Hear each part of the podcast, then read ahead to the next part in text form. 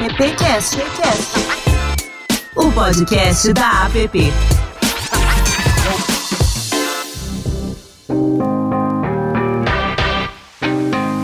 Olá, bem-vinda, bem-vindo, bem-vinde. Esse é o AppCast e essa é a edição número 71 por aqui, é o Alexandre Lupe. Que prazer. Eu digo sim, isso com muito orgulho em todas as edições do AppCast, porque é muito legal tá desde o começo neste rolê nosso aqui, acompanhado só de gente bacana da nossa querida app e também recebendo convidados que semanalmente, é, através da sua generosidade, compartilham com a gente experiências, opiniões e por aí vai. Muito bem, hoje também eu acho que é um app especial porque eu não me lembro de ter esse título, Executiva Nacional. Eu vou chamar a Mari aqui pro microfone. Ô Mari, eu não tenho, eu não tenho roupa para isso, Mari para falar isso, executiva nacional. Deixa eu botar a Mari aqui, Mari. Como é que, como é, que é isso, Mari? Oiê, Lupe! pois é, esse ano a gente está como executiva nacional, a PP está de norte a sul do país. Hoje a gente começou alguns trabalhos na Paraíba e né, temos aqui convidados do sul, né, do, é. de Santa Catarina, temos convidados do Vale do Paraíba, Onde tem app, a gente tá trazendo convidados. Mas eu, eu, vou, eu vou dar uma de João Kleber e vou dizer: para, para, para, para, para, porque a gente precisa trazer aqui o nosso querido Adão, que tá envolvido, né, na, na nossa tá diretoria, no tá no rolê, na nossa diretoria executiva. Hoje eu vou até, vou até te tratar formalmente. Adão Casares, como está? Boa tarde, bom dia, boa noite. Boa tarde a todos. Bom dia, boa tarde, boa noite. E boa madrugada, né? Que é quando você ouve. E boa madrugada que é quando eu escuto, é. né? Já para entrar na loucura do WhatsApp que a gente estava falando, só dá para escutar de manhã.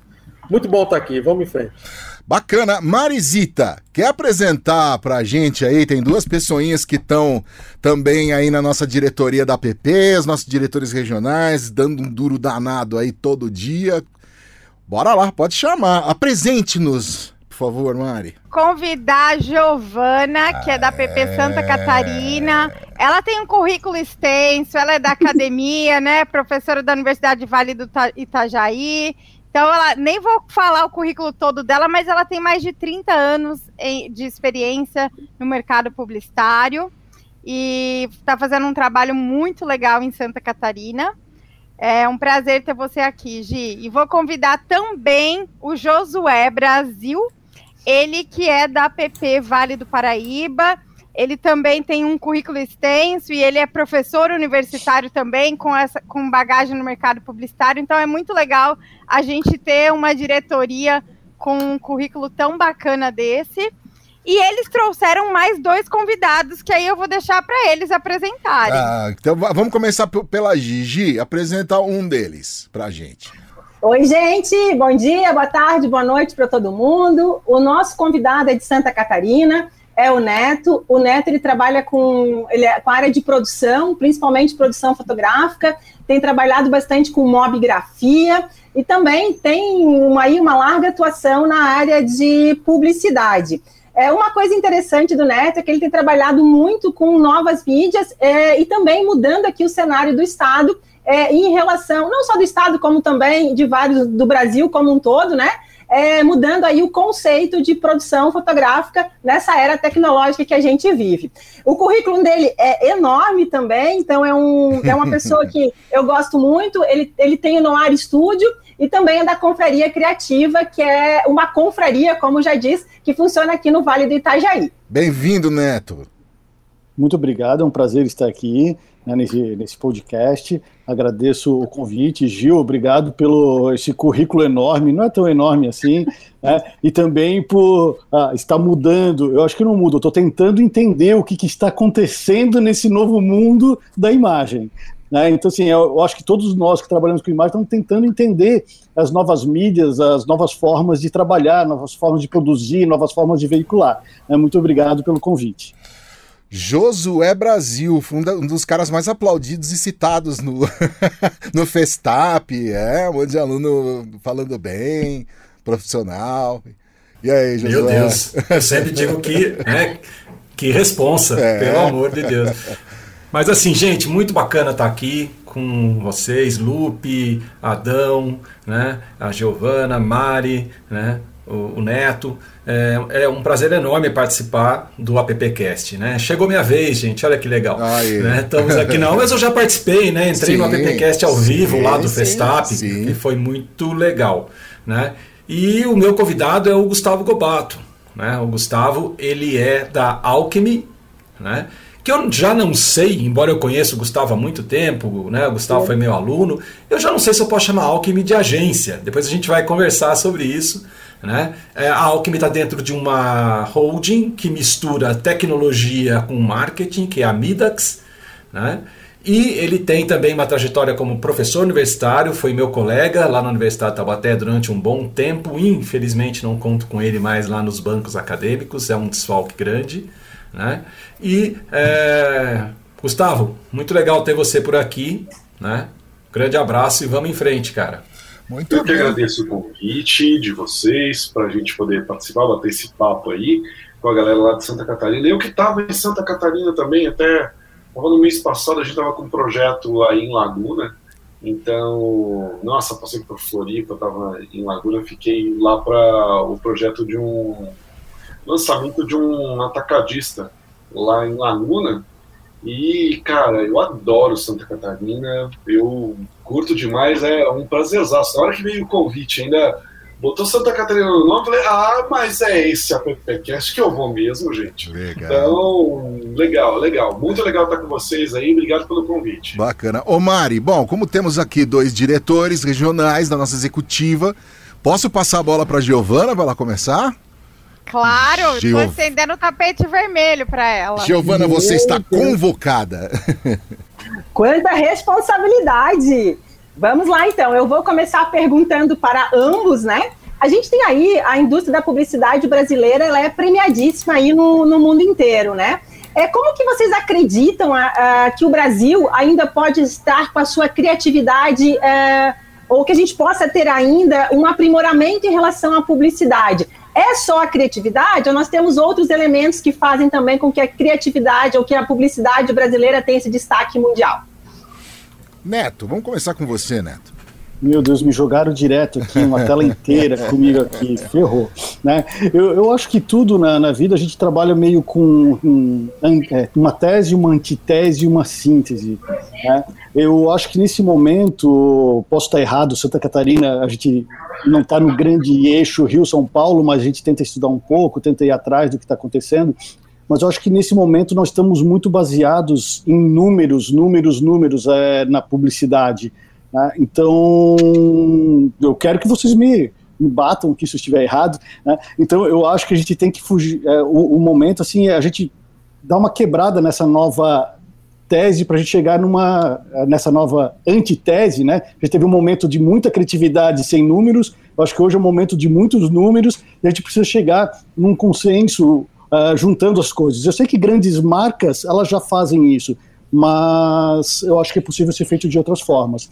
E eu vejo nos é, criadores de conteúdo isso. Né, os criadores de conteúdo estão trabalhando muito com a criatividade de, dessa forma. Né, é, eles são redatores, eles são é, diretores de arte e, eles transmitem aquilo que, que as agências ou, ou os clientes estão querendo. Não sei Uh, Gustavo, vou deixar contigo, porque eu não esperava começar já na, na, assim, de cara, assim, dando essa resposta. Não, de cara ainda. Vou pegar carona do que você falou, é. Porque, cara, eu, eu vejo a criatividade, na verdade, você falou sobre dados, a gente mexe bastante com isso aqui. Ah, eu vejo a, a parte dos dados como a base para você construir em cima algo criativo. Não é, não, não é para ser a forma de onde, eh, de onde você vai, eh, sabe, você vai ser inovador dentro daquele quadradinho ali. Né? Eu acho que os dados não precisam e nem devem é, ser, ser de fato um, quatro paredes ali que vão aprisionar alguém que você não pode sair dali. Uh, então é, é, é, complicado mesmo, porque muitos, muitos anunciantes tratam o, o dado como o medo de arriscar. E a criatividade é exatamente é, saber correr risco, mas uma quantidade de risco você tem que saber qual é esse, esse nível que você vai poder fazer. Então, eu vejo a criatividade hoje ainda, ainda, tá? Dentro dessa, dessa, vamos dizer assim, dessa decomposição das barreiras entre o que é entre o que são os formatos, né? Então você pega um festival de Cannes lá que tem eh, ainda print, tem filme, tem isso, tem aquilo. Então assim, por que, que a gente tem que pensar a criatividade dentro de algo que, se, que, que seja formatado? Eu acho que uhum. cada vez mais a gente vê essas fronteiras entre as diferentes disciplinas da comunicação e as diferentes mídias se entrelaçando. Às vezes é, é isso, é, é, a arte misturada com uh, o conteúdo. É, isso vai, é, eu acho que cada vez mais sendo é, jogado dentro do grande liquidificador e alguma coisa nova sai todo dia disso. Então, eu vejo que aquilo que a gente conhecia e que a gente é, via até dentro da formação acadêmica de uns 30 segundos, é, eu acho que já foram embora faz bastante tempo. Então, conven certas convenções eu acho que vão continuar sendo quebradas uh, dentro do que é o, a nossa criatividade brasileira aqui. Eu acho que a gente tem muita frente ainda para romper dentro de padrões. É, Gustavo, legal essa, essa questão do, dos 30 segundos, né? Porque daí eles mesmos estão tentando, as, essas mídias estão tentando, ah, agora é 15, não, agora jogamos 30, ah, não, vamos jogar para um minuto. Ah, mas o criador de conteúdo não pode ter dois, então eles mesmos estão tentando entender o tempo que as pessoas estão aguentando na frente da, da, das, das imagens, dos vídeos, né? E o tempo que a pessoa aguenta é o, tempo que ela está disposta a Isso, curtir exatamente. aquilo ali que está acontecendo, é, independentemente do que você acabou mostrando, né? Acho que a gente tem realidades muito ah, muito diferentes e experiências muito diferentes hoje entre o que você está vendo, entre o que a Mari está vendo, cada um de nós aqui está assistindo dentro da sua, da sua bolha né? Então acho que a criatividade vai vir de romper essas bolhas, romper esses formatos, tá? É, até porque a gente está dentro de uma plataforma também chamada podcast. Isso também, de, é, em, algum, em, é, em, alguns casos, a gente já está querendo padronizar o tamanho né, do podcast. Não tem que ter tanto, Não. tem que, né? É o quanto a gente quiser. É. Exato, a gente que manda aqui no podcast. né? Deve mandar o meu podcast. É, Josué, Josué, você tem 40 minutos para formular uma pergunta, hein, Josué? E nada mais que isso. Olha só, é, é, é quase um um tempo inteiro de uma partida de futebol. É. Eu já estou pensando em, já tô pensando em diminuir o tempo do futebol, entendeu? Já pensou que legal? Pô, né? TikTok, futebol no é. TikTok. Mas é, o, o, Gustavo falou de um aspecto que eu acho muito interessante. Né? É, o, o, essa questão da criatividade, para mim, é, muita gente tem falado, ah, a propaganda ficou menos criativa, é, tá mais chata. É, o, o, Brasil, ele, ele tem sido uma potência criativa, não é de hoje. Acho que desde ali da, do final da geração né, do, do, do, Washington, né, é, que, inaugurou esse negócio do Brasil ganhar prêmios, né, é, do final, não, desde o início da geração do Washington, lá 60, 70, até os anos 90, em que a propaganda brasileira ganhou muito prêmios, né? É, a propaganda brasileira sempre foi uma potência criativa. O, o, essa relação que está acontecendo hoje, essa percepção, é, eu acho esquisita, porque eu acho que assim, o que mudou, né? É, talvez a propaganda ela, ela, ela seja mais imediatista, ela, ela tem que ter mais velocidade, e a gente fica com aquela sensação de que talvez ela esteja menos criativa. E a questão dos dados, eu vejo os dados de um aspecto muito legal para a criatividade, porque antes o criativo chegava lá para defender uma ideia e ele tinha uma enorme dificuldade, às vezes, de, de vender aquela ideia para o cliente, para não sei o que. Agora ele chega com a ideia e diz aqui, ó. Tá, tá, tá provado aqui, ó. Tenho pesquisa, tenho dados que dizem que é isso que as pessoas querem. Uhum. É isso que as pessoas estão pensando. É isso que as pessoas estão consumindo. É esse o discurso que, que, existe como tendência nas redes sociais. Então acho que fica muito até mais fácil, entre aspas, né? Você defender uma ideia criativa quando você está apoiado em dados. Né? Então, eu acho que assim, nesse sentido, eu vejo muito espaço para crescimento da criatividade brasileira ainda. Eu acho que novas lideranças criativas estão surgindo no Brasil e, e, e, talvez por não serem lideranças que, que, que tenham ainda um brilho tão grande quanto as gerações anteriores, né? É, a gente tem essa sensação de que talvez a propaganda esteja menos, menos criativa. Né? E eu então queria fazer uma pergunta para os dois que tem a ver com isso. Né? A gente percebe que não existem mais essas grandes lideranças da propaganda. Né?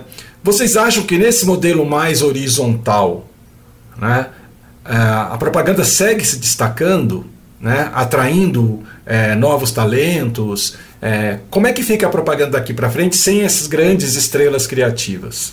Vamos começar com quem, Josué? Podemos começar com o Neto. Vamos lá. Bora. De novo eu, mas só Ô Neto, você. antes de entrar no. Antes de entrar é de, no. É, é de propósito isso. Nós combinamos, é.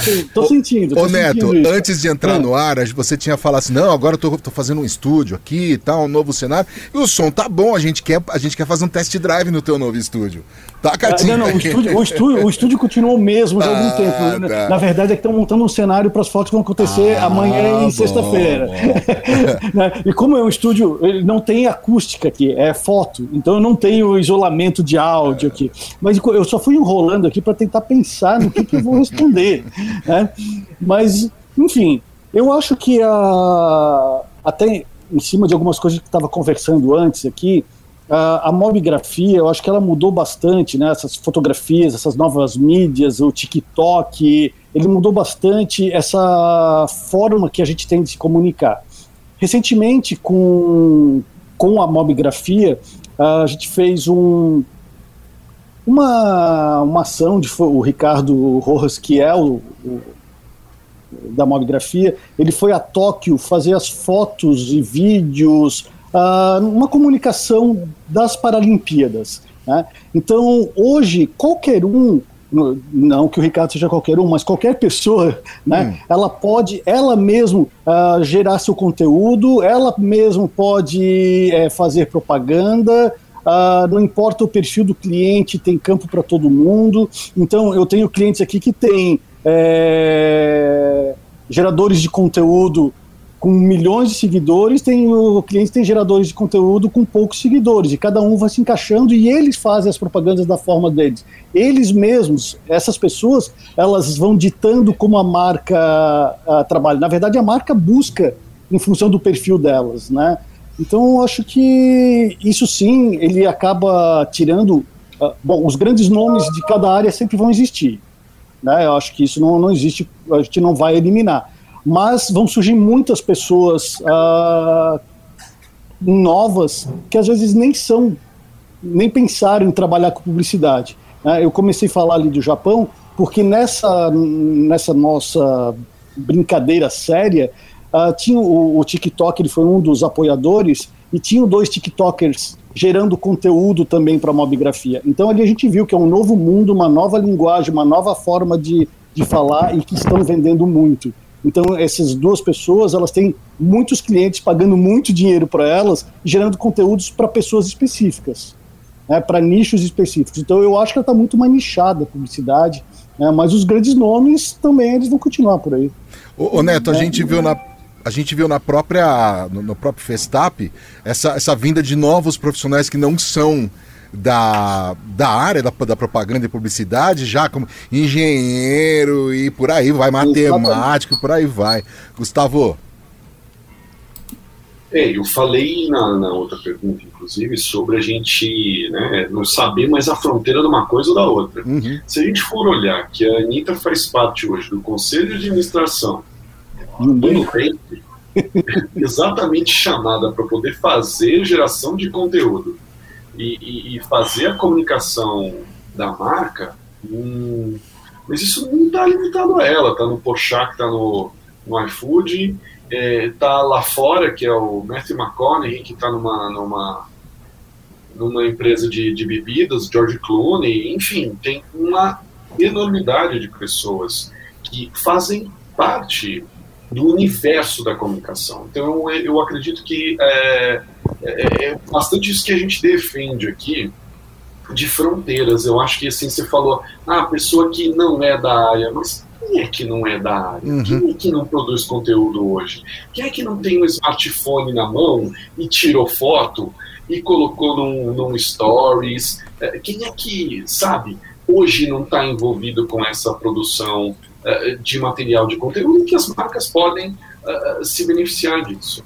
Então, eu não vejo mais a, a, a divisão entre o que é relações públicas, entre o que é jornalismo, entre o que é publicidade, entre o que é propaganda, e nem o cliente vê a diferença do que é marketing com vendas e é, é, é tudo junto e misturado, literalmente.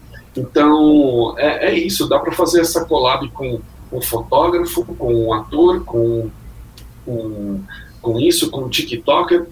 Cara, é, é, eu acho que a gente tem um campo muito mais vasto e muito mais rico do que um tempo onde a gente eh, se limitava a dizer eu fico aqui dentro do meu do meu campo e do meu conhecimento isso é muito mais rico a interação é, é, é muito maior e, e, a escala também do que a gente faz é muito maior então a gente pode fazer isso em Santa Catarina pode fazer isso aqui dentro da região do Vale mas ter a condição de alcançar alguém que está do outro lado do mundo então, uh, não dá mais para pensar em, em, algo que seja estritamente de uma área ou de outra, de uma região ou de outra, ainda que cada lugar tenha sua peculiaridade. Eu vejo que a gente tem as portas abertas para qualquer lugar, acho que é a, a, a base disso. Para quem tiver afinidade com aquilo que você tiver querendo passar. Então, eu acredito que, estava falando de lideranças dentro do, da, do mercado de comunicação, Josué, e eu acho que vai ser essa pulverização mesmo. A gente vê uh, cada vez mais esse movimento acontecendo dentro de diferentes uh, segmentos e uh, o, o, nosso mundo da comunicação está dentro disso. Isso tem acontecido em, em diferentes indústrias, inclusive na nossa. Ô, Gustavo, acho muito legal essa questão de, até pouco tempo atrás, quando a gente queria dar valor para uma marca, a gente chamava um ator de alguma emissora que todo mundo sabia que era, uhum. né? Hoje são chamados, uh, às vezes, micro-influenciadores que a gente não sabe quem eles são, mas aquele nicho ele sabe e acredita nele. Então eu acho que isso é muito legal o que está acontecendo. Né? Antes era um grande ator, todo mundo sabia. Né? Hoje isso está mais fácil, está mais pulverizado e mais nichado. Acho que é, é bem interessante. Com certeza. Falando. E aí você, por um lado, isso é mais fácil porque você sabe com precisão, aí vem os dados, com quem que você tem que se relacionar para você poder dialogar com aquele nicho, com aquele público específico. Então, isso nos ajuda por um lado, mas uh, por outro, uh, cada vez menos a gente vê uh, essa, essa publicidade voltada para a massificação. Né? Cada vez menos você uh, encontra isso dentro até mesmo da necessidade uh, das marcas. É, cada vez menos existe uma, uma homogeneização vai, do, uhum. do, do conteúdo, mas uma, uma personalização dessa, dessas mensagens. Né? Pois é. Vamos agora dar um pulinho lá no condado de Interlagos. Aqui. Não, Campinas daqui a pouco. No condado de Interlagos, né, conversar com o, o, presidente de lá, Adão Casares. tá chegando o GP do Brasil aí pertinho, hein? Tô sabendo que o Hamilton vai num churrasco aí na sua casa. Já montaram as estruturas, acredita? É. Eu vou começar pelo Gustavo para ser coerente. Tá? Muito obrigado. Senão o Neto vai bater a cabeça. Ai, Não, vamos lá. Eu fiz uma pergunta para o Diogo Sinesi no AppCast lá atrás. Eu vou repetir ela aqui, já que vocês são ambos digitais. Que eu vejo essa loucura do, do digital mesmo. Eu tenho uma operação digital com dois garotos aqui no bairro. E às vezes eu falo para eles que eles fazem tudo, mas esquecem o consumidor, sabe? Então a pergunta é a seguinte: um algoritmo não experimenta um sorvete. O Sim. algoritmo do Google coloca no topo da lista o sorvete mais bem sucedido, não mais gostoso. Estamos chegando ao ponto que o algoritmo anuncia para outro algoritmo, os consumidores não são mais necessários? Tcharam. Poético, hein? É a poética do algoritmo, tá vendo? Olha, é, eu diria que assim, na verdade o algoritmo vai mostrar o, o sorvete preferido daquele público que ele já acumulou os dados. Então, assim, ele vai dizer qual é o mais popular para cada um de nós. O que tem mais a ver com aquilo que ele já acumulou de dados do que eu faço, do que eu curto, do que eu gosto, ele vai mostrar para mim. Isso não quer dizer que nós dois vamos ver o mesmo sorvete. Então não é que o algoritmo vai pegar e vai mostrar isso. O que eu acho mais surreal nessa transformação é ele, e aí você bota bem entre aspas, tá? É o que ele já sabe, é, né, essa coisa meio, meio divina aí de enxergar tudo, saber tudo e tudo mais. É, e já com o acúmulo dos dados, do que você tem do seu comportamento e do que ele conseguiu já te também conhecer, a gente dá uma característica humana para o algoritmo, né? Mas a, a, questão ali é que ele vai se adequando exatamente a quanto mais você gosta de uma coisa, mais ele repete aquilo para você. Eu vejo que a dificuldade hoje do algoritmo e a dificuldade hoje do consumidor é você trazer algo novo. Não é, é, é, é porque ele tende a mostrar as mesmas coisas. Se você gosta disso, eu vou trazer isso para você. vou dar um exemplo, tá? Bem de fora disso, quando eu era criança, eu gostava daquele peito de peru. Sabe aquele banquê de peru que compra na hum, padaria? Uhum, uhum. O meu pai descobriu que eu gostava daquilo. Bicho, eu comi um ano aquilo toda semana. Porque o meu pai, assim, você gosta eu gosto disso. Mas não tinha mais nada de diferente. Não, não, não, você gosta desse, trouxe esse. Então, é, é, é, meio isso. Ele vai trazendo aquilo. Ah, não, se você gosta disso, só isso que você vai olhar. Então, isso dificulta, na verdade. Eu acho que aí vem uma, uma discussão que a gente precisa olhar, porque é, é, isso faz com que as pessoas permaneçam dentro de uma esfera e tenham menos conhecimento do que o outro pensa. Ah, o algoritmo fica replicando aquilo que você já sabe ele vira um imenso espelho do seu, de você mesmo ali dentro. Então, ele vai enxufar aquilo que você já conhece. É mais difícil, eu vejo que a, a dificuldade aí dentro desse, desse mundo digital uh, é, um, é um contrassenso, porque são novas experiências. Você descobrir o novo dentro de um mundo que vai fazer você repetir de novo, de novo, de novo, a mesma coisa.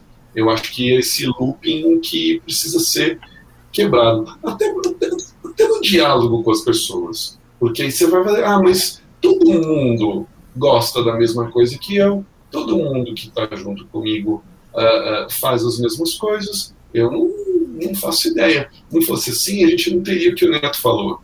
Uh, aquele influencer que você nunca ouviu falar, mas que faz um sucesso danado com aquele outro público. Então, quanto mais nichado, mais a gente vai ficar envolto do mesmo ambiente de acordo com esse algoritmo, tá? Não sei se eu viajei muito a maionese, não, tá? Mas é, é, é, eu vejo, vejo dessa forma, tá?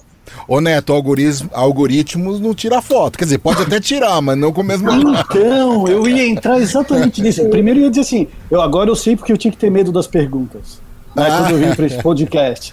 Né, agora eu sei porque eu tinha que ter medo. Mas então, o algoritmo, será que ele não está tirando foto? Eu não sei se é o algoritmo, mas a inteligência artificial que ele está, que está comandando esse algoritmo, ela já está tirando fotografia. Né? Ela já está. Se pegar o Google, ele não diz assim, ah, o, ah, olha só o que, que eu fiz na sua foto para você gostar mais. Uh -uh. Então ele já tem isso. As fotos, hoje já tem programas que fazem tu poder escolher, uh, joga todas as fotos que tu fizesse e o algoritmo vai escolher qual mais pessoas vão curtir. Então isso também ele já está ajudando a fazer foto. O algoritmo ele também está dizendo assim, a inteligência artificial, né? Faça esse crop na sua foto que talvez vai ter mais gente gostando. Use esse filtro, que ele, esse filtro é o filtro do momento, é o filtro que vai impulsionar a sua foto para mais pessoas verem. Então, tem essas coisas que estão acontecendo nesse momento. Então, uh, eu acho que a inteligência artificial ela vai ser cada vez mais direcionada. E adorei a ideia do. a questão do, do blanquê de peru aí, que é mais ou menos isso. O meu pai faz exatamente a mesma coisa. Ele vai na feira toda e traz o mesmo pão sempre, porque a gente adora e gosta, né? Mas é, é, é essa questão de repetição. O ser humano precisa dessa repetição também.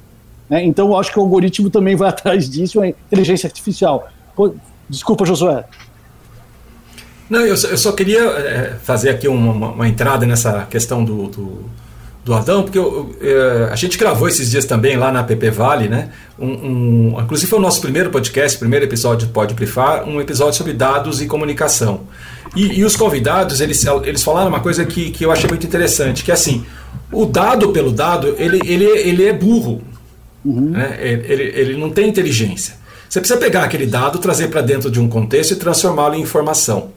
Né? O algoritmo puro, se, se quem está né, produzindo comunicação digital, é, olhar só para o dado, ah, por exemplo, um dado quantitativo, né, é, 90% das, é, 60% das pessoas gostam desse sorvete, né, mas o que, que ele tem que olhar? Esses 60% são meu público, ou meu público está dividido nos outros 20% que gostam daquele, os 10% que gostam daquele outro e os 10% daquele outro. Então tem que ter a camada de inteligência humana, de tratamento, para olhar o que o algoritmo está dando para a gente né, e retrabalhar aquilo, trazer para dentro do contexto da minha marca, do produto para o qual eu estou trabalhando, público que eu quero atingir, atingir, e aí sim eu direcionar a minha comunicação. Né? Porque ah. assim, gente, quando você vai para uma ferramenta automática, por exemplo, um Facebook Ads, um, né, um Twitter Ads, coisa, é você que vai programar ali. Então você tem o dado do algoritmo, óbvio, mas você também pode fazer uma, uma programação de maneira que você né, direcione de maneira mais assertiva a sua comunicação. Então acho que essa questão. Oi. Né, eu acho que o TikTok já faz isso. As pessoas, quando assistem o TikTok, elas já dizem qual sorvete que elas gostam mais. Né? Elas dizem, não, eu não quero esse sorvete. É, é esse aqui, ó, o de morango com bolinha. Então o algoritmo ele já começa a jogar só aquele sorvete de bolinha com o morango e sei lá dos que, que, que, que tu já disseste. Sim. Né? Mas, então mas assim, eu... a inteligência artificial já está fazendo isso também. Eu, mas eu, eu digo assim, isso quando a gente olha para o nosso feed. Mas eu estou pensando do lado do, de quem, né, que eu acho que foi mais a questão do Adão, de quem vai direcionar a comunicação para esse público. Então, Sim. esse público tem que entender que o algoritmo ele está fazendo exatamente isso. Ele está mostrando que em média, as pessoas mais gostam. Mas será que é isso que o meu público gosta? Então eu tenho que trazer para dentro de um outro contexto aquele dado, aquela informação, e aí sim fazer um trabalho de, de direcionamento mais assertivo da minha comunicação. É óbvio que eu acho que tem uma coisa interessante que o Gustavo meio que esbarrou, é que a gente também tem que trabalhar para estourar a nossa bolha. para confundir. Eu brinco com os meus alunos, vamos confundir o algoritmo. Uhum. Vamos enlouquecer o algoritmo. Então um dia eu estou vendo, é, por exemplo, adoro churrasco, então um dia eu estou vendo coisa de churrasco, no outro dia eu estou vendo né, fotografia, no outro dia eu estou. Porque eu quero deixar o algoritmo louco.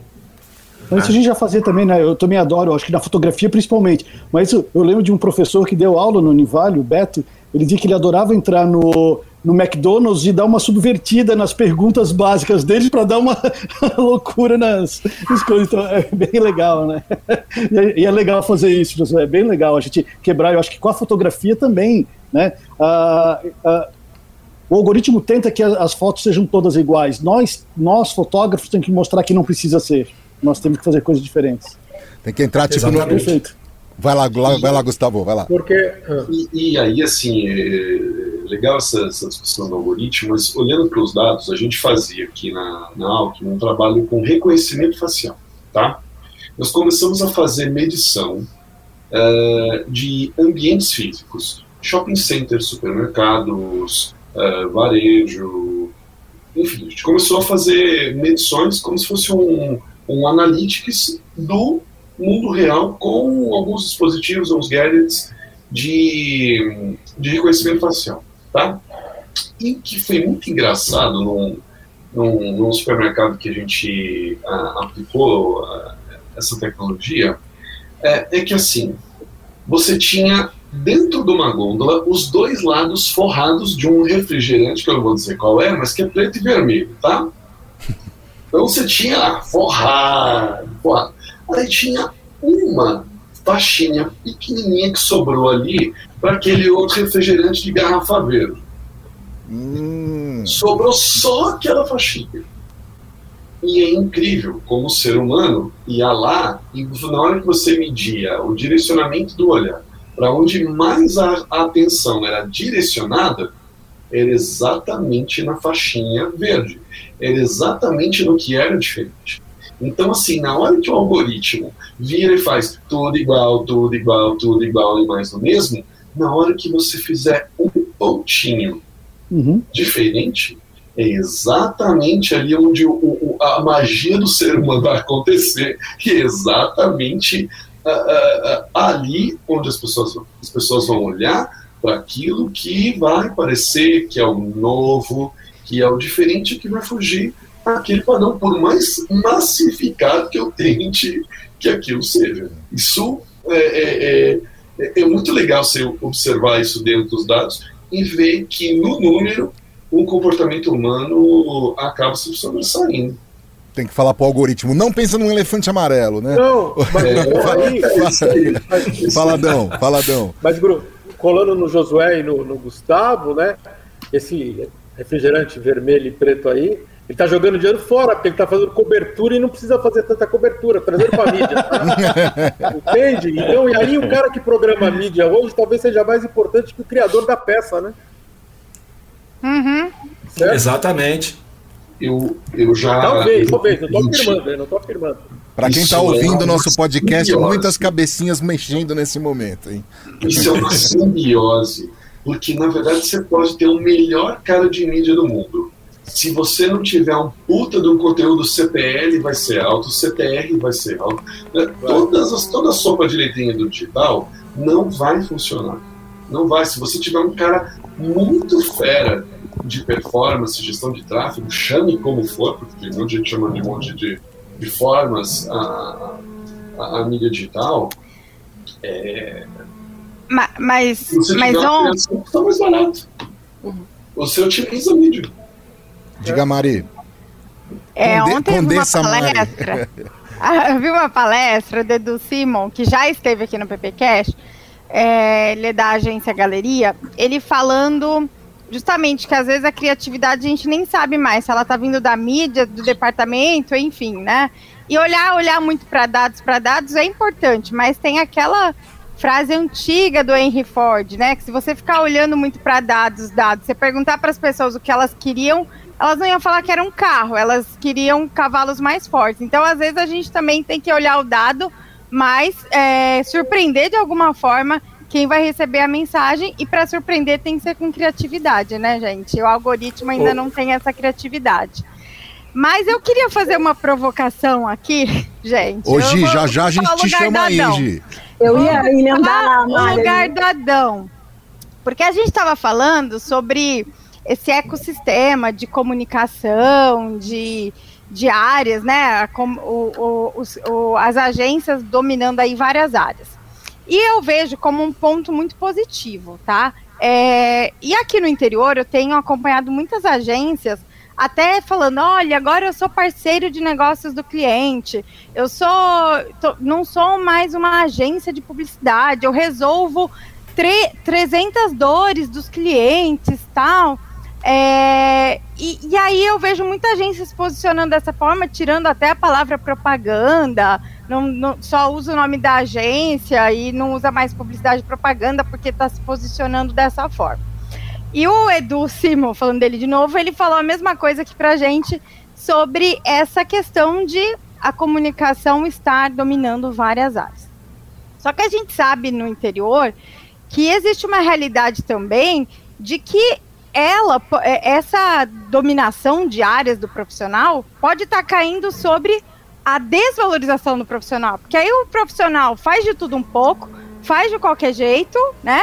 É, não estou falando todos, mas qual que é a desvantagem que vocês veem no nosso mercado de interior em, fa em falar que faz de tudo, em, em fazer tudo? Co como é que vocês veem as desvantagens, né? Porque vantagens são várias e tem vários é, empresas tomando esse caminho, mas eu quero saber a, as desvantagens, como é que está a galera se matando de trabalhar aí e falando que faz de tudo e, e tudo mais. Começar pelo Gustavo. Mari, vamos lá. É. A, gente, a gente vê, porque a gente também está no interior aqui, a gente vê o seguinte: primeiro, que é a oportunidade de a gente trabalhar com profissionais de diferentes especialidades. Então, não é que o profissional de publicidade e propaganda, com formação de publicidade e propaganda, vai de uma hora para outra escrever um release. Ops. Não, na verdade é exatamente a junção dessas, é, desses conhecimentos é que vai tornando esse caldeirão todo mais rico. Então, é, o que a gente precisa ter é, é essa soma dos diferentes conhecimentos e dos diferentes talentos para poder fazer isso. Então, eu, eu, vejo dessa forma. A dificuldade está exatamente encontrar essas pessoas que vão ter sinergia com você. E, às vezes não é porque a pessoa tem o conhecimento que ela vai encontrar essa afinidade então, um segredo é encontrar para cada projeto as pessoas que vão ter condições de serem as melhores para resolver a, aquela questão que o cliente traz. Então, eu vejo a maior dificuldade é na gestão de pessoas. É, é você conseguir ter formatos de, de trabalho que sejam mais fluidos de que sejam mais é, flexíveis nesse sentido e que você tenha, por outro lado, a cada vez que você tem é, problemas mais complexos, isso exige também mais experiência, mais senioridade por outro lado, dentro de um campo que é muito novo. Então, assim, é, é muito doido, né? Porque você precisa de uma inovação que seja consagrada. Putz, mas eu vou fazer este negócio muito novo que tem que dar muito certo. Então, eu acho que é essa, essa dose aí entre experiência e inovação, experiência e novidade, e encontrar as pessoas certas para aquele, aquele projeto eu acho que fazem, fazem parte desse cenário, do maior desafio que eu acredito que esteja, esteja acontecendo dentro da nossa, da nossa realidade regional aqui. Posso falar uma coisa? Deve, antes, do Neto, antes do Neto responder. O, o Gustavo estava falando, e, e, e, eu e o Gustavo, a gente sempre, muito, foi sempre muito parceiro em assistir palestras juntos. Uhum. Né? E ele vai lembrar que a gente, durante muito tempo, não perdia uma única palestra da Cristina Carvalho Pinto. Né? A, gente, a gente era fã da Cristina Carvalho Pinto. E, e eu sou muito fã do, do nome da agência dela. Né? É, Full Jazz. Full Jazz. Uhum. Né? E o que eu vejo hoje, porque eu estou lembrando disso tudo, o, o, que eu vejo hoje, e, e, muito em cima da fala do Gustavo, que pro, a comunicação hoje, comunicação mercadológica, comunica, é jazz. Né? Você imaginar uma orquestra sinfônica, você tem um maestro que comanda e todo mundo toca exatamente o que está na partitura. Né? Isso foi a propaganda. Hoje a propaganda não é mais uma orquestra sinfônica, a propaganda é jazz. Né? Por que, que ela é jazz? Você vai ter uma base e você vai trazer os melhores músicos né, que têm capacidade de, em cima daquela base, né, daquela, daquela parte da música que já é conhecida, né, improvisar, mas com uma capacidade virtuose gigantesca. Então acho que o que a gente tem que fazer hoje, e eu até escrevi um texto sobre isso recentemente, propaganda tem que ser colaboração, porque a gente não vai conseguir mais atender todas as demandas que o cliente tem. Eu preciso de parceria, eu preciso de colaboração. E aí é jazz. Porque eu tenho que encontrar um músico que goste de tocar comigo, que entenda a música que eu faça, né? que seja capaz de improvisar, porque vai ser no improviso, a gente pode até errar, mas se eu tenho um virtuoso trabalhando comigo, a chance de que ele vai errar, de que ele erre é muito menor. Então, para mim, agora a propaganda é jazz, né? all that jazz. Né? É, eu acho que esse é o caminho. E, e, eu já vejo isso acontecendo no interior, viu, Mari? Né? Você tem as duas coisas. Você tem o cara que tenta fazer tudo e aí ele pode realmente se dar muito mal. E esse é um trabalho que a gente. É uma conversa que a gente tem que ter nos mercados interior. Mas já vejo muitas empresas indo por esse caminho de é, eu não vou atuar sozinho, eu preciso chamar gente boa e até outras empresas para atuar ao meu lado e, e, e, dar conta da demanda do meu, do meu cliente. Olha, vamos passar a bola lá. Antes do Neto responder, a, a Giovana tá quietinha lá faz tempo é que, eu tá... queria aumentar a provocação então, aqui. Então aumenta a tua vez, vamos lá, Gi. Então, eu, é, o Gustavo e o Neto e o Josué também, e um pouco também o, o Lupe o Lupe não, desculpa, o Casares trouxe isso, essa questão muito forte da tecnologia, essa questão dos gigantes, e eu queria trazer essa provocação um pouquinho para o modelo de negócios. Eu queria fazer três colocações para gente, a gente discutir um pouquinho é, sobre isso, né? Porque a gente falava agora sobre essa questão da, do que ele chamou de jazz, né? E isso tem muito a ver com os relacionamentos que a gente vai fazendo através das redes, que a gente vai buscando a confiança desse, desses parceiros, né? Aí a gente tem os gigantes da tecnologia, é, que chegaram muito forte no Brasil, aliás, estão no mundo inteiro, tem mexido em todo o mercado e no modelo de negócio tradicional que a gente tem, que é um dos poucos modelos ainda do mundo que tem a criação e a mídia é, de forma conjunta. E a gente tem aí a força dos relacionamentos dos clientes, né? Nesse cenário todo, a gente está indo para um modelo de negócio diferente, porque a gente discutiu muito isso aqui, né? Essa questão do que muda, do que não muda.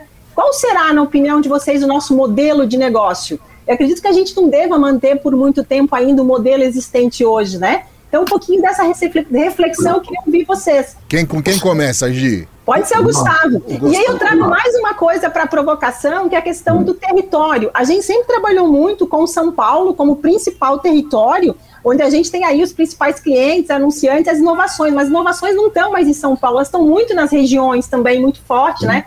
No interior de São Paulo, Santa Catarina, no Nordeste. Então, trazendo tudo isso, como que vocês veem esse cenário de negócio hoje? A Mari também falou um pouquinho nessa questão que o Edu traz muito forte, né? É, e outras agências também, que o relacionamento, ele, é, ele, ele está no cliente, né? Quem manda no mercado é o cliente. Para onde estamos indo? Eu vou começar é, com o então, Neto. V vamos lá, vamos lá, Gustavo. Então, acho que do, o, as duas perguntas aí. Primeiro que eu fazia parte da, da, da mesma rede que a a, a Full Jazz aqui com, com a empresa e tive a oportunidade de, de estar com a Cristina, com o próprio Lobo lá no, na, na Ligue e eu vi de perto isso acontecer num evento que a gente fez em 2014 e que aí veio o Oswaldo. O Oswaldo era o cara de uh, Rosário, Rosário na Argentina. E ele veio para um evento que a gente fez aqui, reunindo os diferentes membros da, da, da rede, da, da Ligue, eh, que o evento aconteceu aqui em São José dos Campos. E o Oswaldo chegou para mim e falou assim: Gustavo, eu não estou entendendo nada do que é que vocês estão falando. Eu não estou entendendo absolutamente nada. Eu falei assim, Oswaldo, ele está falando sobre modelo de negócio, modelo de negócio de agência. Aqui funciona assim, funciona assim. Eu fui dando um, um overview para ele de como funcionava. Ele falou assim, Gustavo, na Argentina isso não funciona mais assim desde 1979. em 2014. E, e, e, sabe, e ainda há empresas discutindo esse modelo de negócio sete anos depois. Então, assim, eu acredito que, na verdade, os modelos de negócio tradicionais, como nós conhecemos lá atrás, uh, eles já já foram, já foram. E esse movimento aconteceu do interior para a capital. Exatamente a força do interior que veio mudando. Essa revolução foi vindo dos pequenos para os grandes. Então, é, de você ver que o mercado foi se transformando, na verdade, é, nesse fluxo contrário, não é da metrópole para o interior, mas ele veio mexendo nisso ao contrário.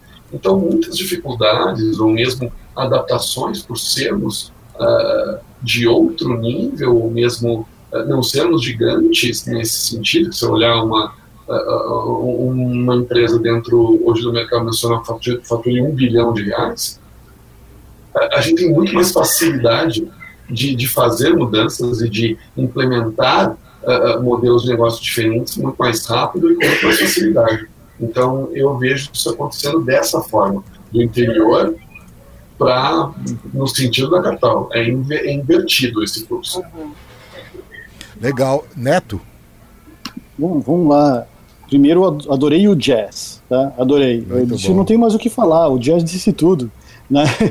Ah, mas tem uma coisa que eu acho que a publicidade está entendendo nesse momento, vamos falar de pandemia, pós-pandemia, meio da pandemia, mas que a publicidade, pelo menos a, a regional, que ela está entendendo nesse momento, coisa que tem um, já participei de dois ou três, duas ou três mesas redondas com ele, presencial e virtual, que o Piazza diz, que o Carlos Piazza, ele diz que assim, quanto mais tecnologia, menos burocracia. Né? Então, as agências, acho que durante muito tempo elas foram lugares muito burocráticos de mídia, de uh, criação e de todos os departamentos pareciam muito fechados. Então, hoje isso deu uma quebrada, né? Eu percebo que, né? Que a gente, bom, a gente conversou o podcast inteiro sobre, sobre uhum. isso, né? Então essa essa quebrada ela existe. É, há mais ou menos oito anos atrás, eu tentei fazer essa, que é a confraria criativa, ela tinha mais ou menos essa ideia. A ideia de eu ter células em tudo quanto é lugares, lugar como se fosse uma célula se dividindo. Só que o mercado não entendia isso. Né? O mercado ele dizia assim: não, mas por que, que não está todo mundo lá dentro trabalhando e coisa? Não, mas por que, que eu posso ter um cara que é muito mais específico e vem muito melhor lá de Porto Alegre, ou do Vale do Paraíba, ou de, de onde for, né, que ele vai entender muito melhor isso aqui do que alguém que está aqui direto comigo. Da mesma forma, o Gustavo pode pegar alguém daqui que vai entender muito mais, de repente, uma coisa de malharia, onde é que ele pegar um cliente, do que outras coisas. Então o mercado ele não entendia isso, ele estava, eu acho, muito fechado nos, nas grandes agências, nas grandes corporações. E hoje eu vejo que isso é, isso vale. Né? Tem pessoas que trabalham comigo de Porto Alegre, tem pessoas de Joinville, tem de Itajaí, tem menos pessoas aqui de Blumenau do que, né, do que de outros lugares. Então, uh, em função disso, eu consigo, e são pessoas mais específicas para cada coisa, né, que às vezes é difícil conseguir aqui. E não significa que tá, todo mundo está trabalhando mais do que trabalhava antes, isso não vou, não vou negar. Ou mesmo, Neto, clientes de diferentes regiões. Às Exatamente. vezes você fala mais com um cliente que está distante de você Exatamente. com outro que está aqui na esquina. Né? Uhum. É, às vezes as pessoas perguntam, nossa, mas vocês atendem um cliente é, em Manaus? É, Nossa, é, eu acho que eu falo com, com Manaus mais do que o do que está aqui do lado. Né? Então, é, não até tem. Antes, é, até antes, Gustavo, a, a Mari estava perguntando de uma revista que eu tinha, que era só de mobigrafias, né, que é a No Mirror. Né? É engraçado, essa revista fui eu e um amigo aqui do interior de Santa Catarina, da cidade de Blumenau, uma bolha da bolha da bolha. Nós inventamos essa revista. Né? E de repente alguém em São Paulo viu, a gente foi para o MIS, para o Museu da Imagem do Som, apresentar, a gente foi né? É, coisas que talvez se eu estivesse em São Paulo não teria acontecido. Ô, ô gente, é, eu como produtora de, de, de, conteúdo aqui, quando a gente tinha um escritório em Jundiaí, é, próximo ali da Mar, ali em Campinas, e eu me lembro de fazer visitas a clientes é, e dizer assim: olha, nós somos uma produtora, estamos aqui. Ah, mas vocês são local? Era mais ou menos essa a, a, o tratamento, né? É, tipo, ah, vocês não são nem de São Paulo, nada, né? Então a gente não conseguia fechar negócio na própria cidade, porque pela cultura da própria cidade.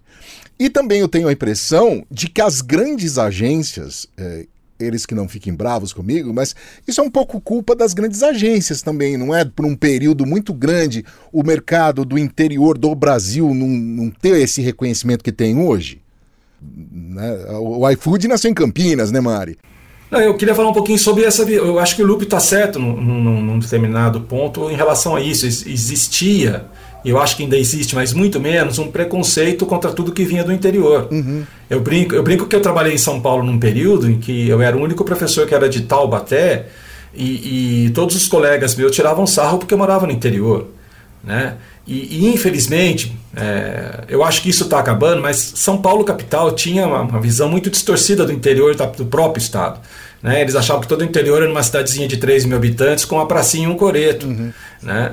E, e, o interior é muito mais do que isso. E, e é isso que o Gustavo está falando. Né? A gente está vendo uma, uma revolução que começa nos mercados menores e vai é, ocupando espaço lá. Porque o digital derrubou todas as barreiras. O digital acabou com as fronteiras. Né? Ele está facilitando aquele modelo colaborativo que eu falei, de você poder pegar talentos de tudo quanto é lugar para trabalhar com você. Né? É, então eu acho que, que a gente tem aí uma, uma nova realidade, e, e só voltando no ponto que foi colocado ali, é, eu acho que tem modelos, vários modelos de negócio vão coexistir. Né? E talvez alguns modelos vinguem mais do que outros, dependendo exclusivamente de quem paga a conta.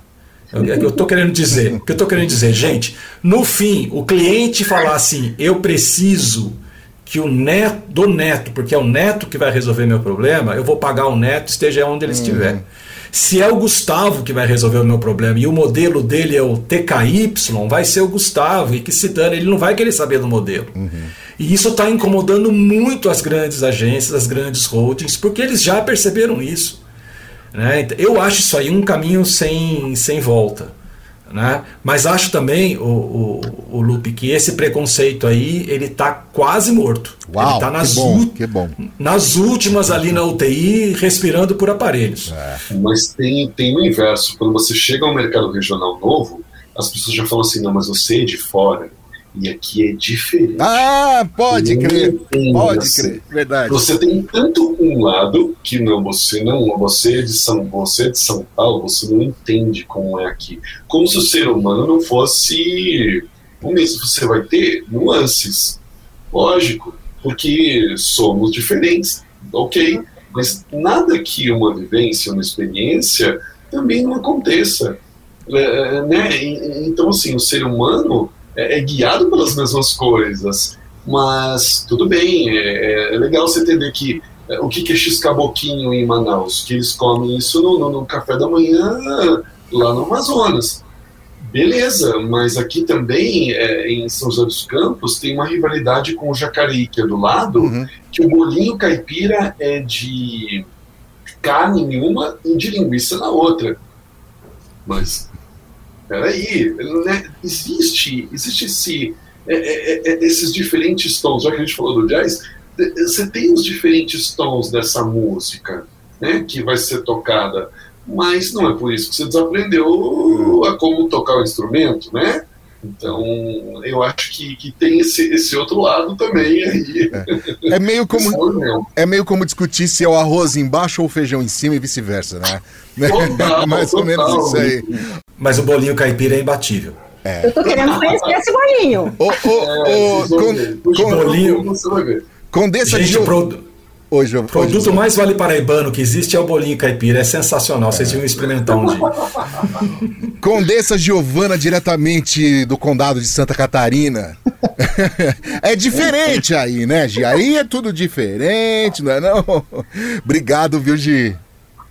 Eu que agradeço de estar aqui com vocês. Foi um momento muito legal e quero participar demais, principalmente depois de virar condessa. Fala opa, sério. opa, opa. Temos outra condessa aqui do, do, do, condado de Campinas. Ela, que é a nossa PPcaster aqui, que toma conta desse trem, né, Mari? Ai, muito bom bater esse papo com todo mundo, juntar todo mundo do Brasil inteiro. Muito bom, né? Só não conheci o Fred. Gente, o Fred tá aqui, ó. Tá, tá ah, aqui. ele aí, ó. Mas depois a gente ele, conta, é o cachorrinho. Pego, ele vai é. pro chão, ele perde de novo, eu fico aqui assim. Pra né? quem tá ouvindo, para quem tá ouvindo nosso podcast, é o cachorrinho lá da Mari, todo peludinho. Neto, obrigado, boa sorte aí com a, com a tua exposição aí, com o teu cenário que você tá montando. E muito, muito, muito obrigado por compartilhar aí teu conhecimento e, e, e estar com a gente aqui, viu? Eu que agradeço o convite. Né? Muito obrigado pelas trocas de informações, Gustavo, obrigado aí, Josué, pelo jazz, isso para mim valeu muito já. Eu adorei essa, essa, metáfora. essa metáfora que aconteceu tá aqui. Gobato, e aí? Obrigado, viu? Cara, passou rápido, hein? Pois é. Passou, a gente nem sente, pois né? É. Só o Zé Maurício que reclama, mas não tem problema, ele não tá hoje. A gente... ah, eu que agradeço o convite, obrigado por, por participar aqui, por vocês terem chamado e podem contar. A próxima vez, estamos aí, é só só chamar que a gente participa. Que show. Josué, obrigado aí por, por apresentar com a gente, você e a Gia aí, o nosso AppCast número 71. Ah, foi um prazer enorme.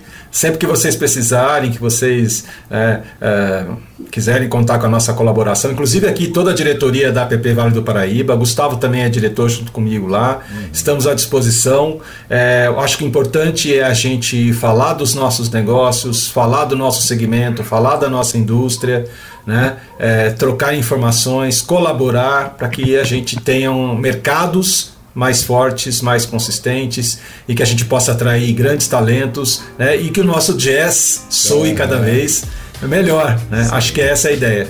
Ô Josué e Gobato, vê se faz propaganda da gente lá no, no podcast o Pode Brifar, hein? Não esquece de falar do AppCast lá, hein? Opa, com certeza. tá bom. Adãozinho, você que tá junto, você que tá aqui na diretoria, né, como, como todos aqui, e também na, na, Executiva Nacional. Obrigado aí também por colaborar tanto com a gente aqui e ser um, uma pessoa fixa aqui no nosso podcast, né? Apesar não. de já tá querendo renovar contrato, quer pedir aumento. Vamos chamar ele de bruxo do 71, bruxo Ale, já 71. que ele adora, adora brincar com os números, é? Ele que deu a ideia do sexo na propaganda ah, do menor. Vamos chamar ele de bruxo do 71? Foi um prazer, eu acho que esse daqui é daqueles appcasts que deve virar gravado virar vídeo, porque foi profunda a conversa. Foi, foi. Foi boa. Tem que virar vídeo, viu? Tem alguns que viram vídeo, outros não. É o Lupe que decide. Eu não sei porque é uma ditadura, né? É, é. Os que você aparece, então, normalmente eu corto. Então eu. Então, mas esse deveria virar. Não, deixa esse, o bruxo do 71. Um sorriso pra nós, Adão! Gente, obrigado demais. Esse foi o AppCast número 71. Quero agradecer a App, né? Quer mais informações? Quer saber o que está rolando na app? appbrasil.org.br. Aproveita para conhecer essa turma toda que está aqui com a gente. Os nossos regionais estão lá. E também agradecer a Compass Colab, que edita, monta e distribui o nosso appcast. A gente está de volta na próxima edição. Valeu! Appcast, o podcast da app.